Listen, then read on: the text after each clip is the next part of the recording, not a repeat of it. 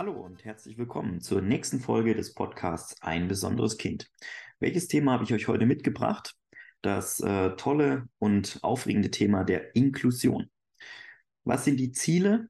Was ist die Bedeutung? Was ist die Definition von Inklusion und welche Herausforderungen haben wir als Eltern von behinderten Kindern mit der Inklusion in unserer Gesellschaft? All das wollen wir heute mal kurz anschneiden. Schön, dass ihr wieder mit dabei seid. Ich freue mich und hoffe, ihr habt viel Spaß. Kommen wir mal ganz am Anfang zur Definition von Inklusion. Inklusion wird vom lateinischen Wort includere abgeleitet und bedeutet übersetzt so viel wie einlassen oder einschließen. Mit der Inklusion ist daher gemeint, dass kein Mensch ausgeschlossen, diskriminiert oder benachteiligt werden darf. Ich weiß, in der Gesellschaft ist es noch nicht ganz angekommen. Wir haben immer wieder mit Vorurteilen zu kämpfen. Es gibt immer noch Diskriminierung gegen Menschen mit Handicap, gegen Menschen mit Behinderung. Man wird schief angeguckt, man wird in eine Schublade gesteckt. In einer inklusiven Gesellschaft geht man davon aus, dass es kein richtig und kein falsch gibt. Jeder Mensch soll so, wie er ist, akzeptiert und wertgeschätzt werden. Das ist das Wunschdenken oder das ist das hohe Ziel. Manche Menschen werden wegen ihrer Hautfarbe oder Religion ausgegrenzt. Andere hingegen wieder, und das fällt in unser Thema, weil sie eine Behinderung haben. Wenn Menschen mit und ohne Behinderung selbstbestimmt leben können und alle die gleichen Chancen bekommen, dann spricht man von einer gelungenen Inklusion. Was bedeutet das Ganze jetzt?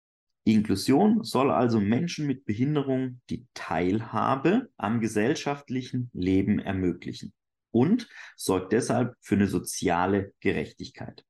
Menschen, die im Alltag eingeschränkt sind, bekommen Unterstützung, wo sie benötigt wird und sind gleichzeitig ein anerkannter Teil der Gesellschaft, ohne dabei auf ihre Behinderung reduziert zu werden. Menschen ohne Behinderung hilft sie dabei, Berührungsängste abzubauen. Das heißt, Inklusion ist nicht nur in eine Richtung, dass unsere Kinder oder Menschen mit Behinderung inkludiert werden, sondern diese Inklusion hilft eben auch, den in Anführungszeichen normalen Menschen Berührungsängste abzubauen, Vorurteile abzubauen.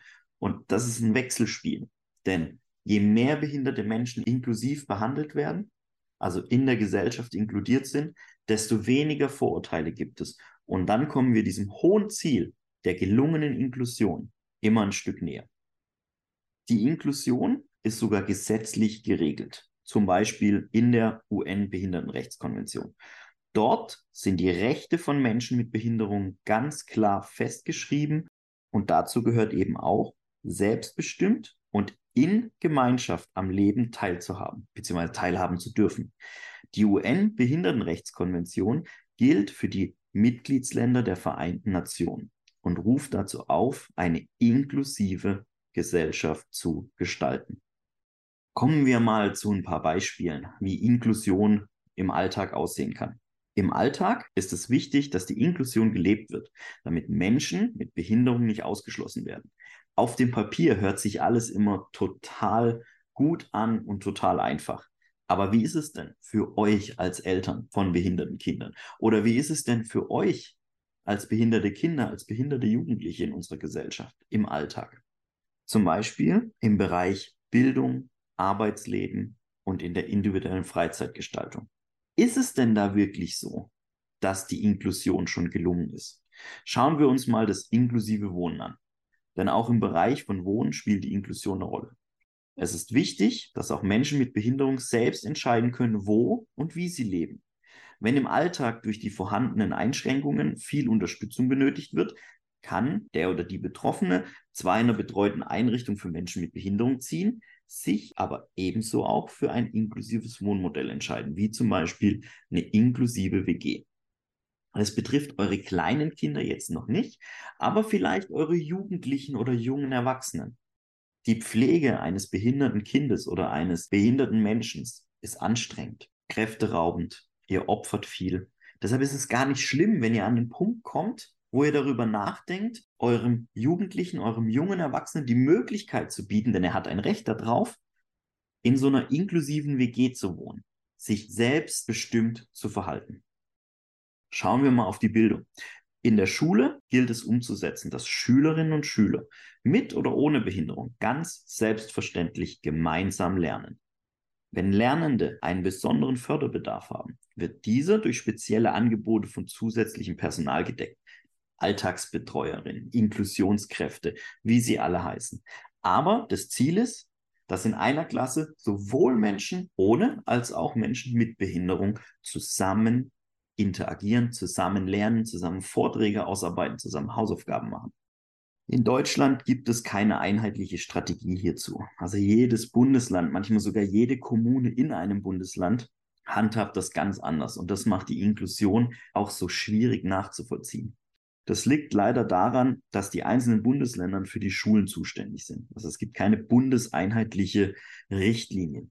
Inklusion ist noch in keinem Bundesland flächendeckend umgesetzt. Was unter anderem daran liegt, dass nicht genug Personal vorhanden ist und dass es zu wenig Fortbildungsmöglichkeiten gibt, in denen gezeigt wird, wie unsere Pädagogen, also Lehrerinnen und Lehrer, angemessen auf verschiedene Situationen im inklusiven Schulalltag reagieren können.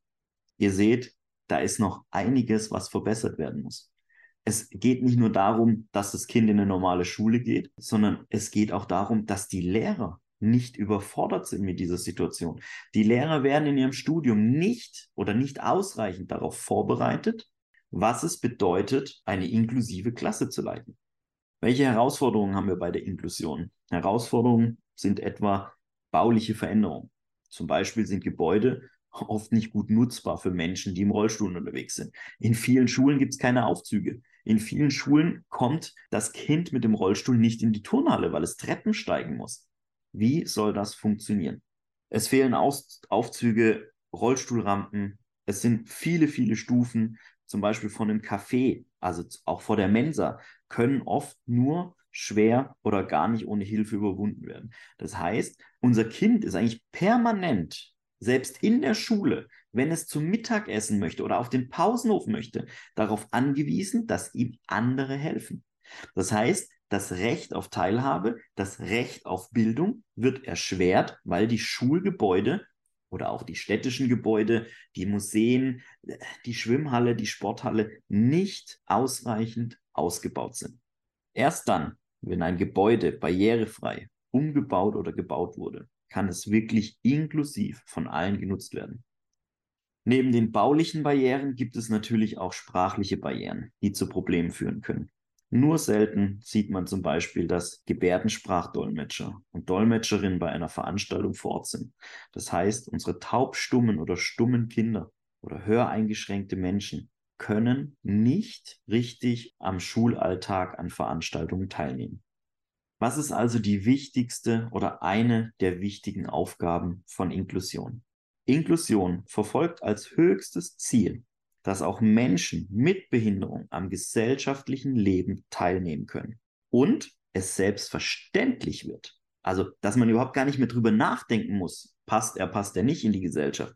Also, dass es selbstverständlich wird, dass sie dazugehören, dass unsere Kinder, eure Kinder, zur Gesellschaft dazugehören. Dass man nicht mehr in Schubladen denkt, nicht mehr in separaten Schulen denkt. Das ist eines der höchsten Ziele. Die Inklusion findet also auf allen denkbaren Ebenen statt. Im Kindergarten fängt es früh an, in der Schule, später im Beruf oder eben schon im Sportverein. Oft stoßen Menschen mit Behinderung, also unsere Kinder oder ihr als Eltern von solchen Kindern, auf große Hürden. Aber es gibt Gemeinschaften, die solche Barrieren schon gut aushebeln und das Ganze fängt an mit der Sensibilisierung für das Thema. Denn nur wenn die Gesellschaft, die Schulen, die Schulämter, die Bauunternehmen, die Architekten mit diesem Thema in Kontakt kommen, also sensibilisiert werden für Inklusion, für Menschen mit Behinderung, dann kann das Ziel erreicht werden. Das ist noch ein langer Weg, aber mit der Sensibilisierung fängt alles an. Ganz, ganz wichtig, Inklusion zu leben ist mit das Wichtigste, um für Chancengleichheit zu sorgen und die Vielfalt der Menschen wahrzunehmen, als wertvoll und bereichernd anzuerkennen, weil alle voneinander lernen können. Ich habe es Anfang schon erwähnt.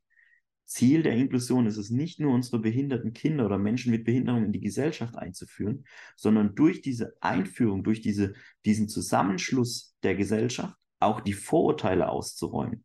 Was können wir als Eltern nicht alles von unseren Kindern oder von unseren Kindern mit Behinderung lernen? Wenn man einem Downy, einem Kind mit Trisomie 21, die Chance gibt, verändert er zum Beispiel die komplette Sichtweise.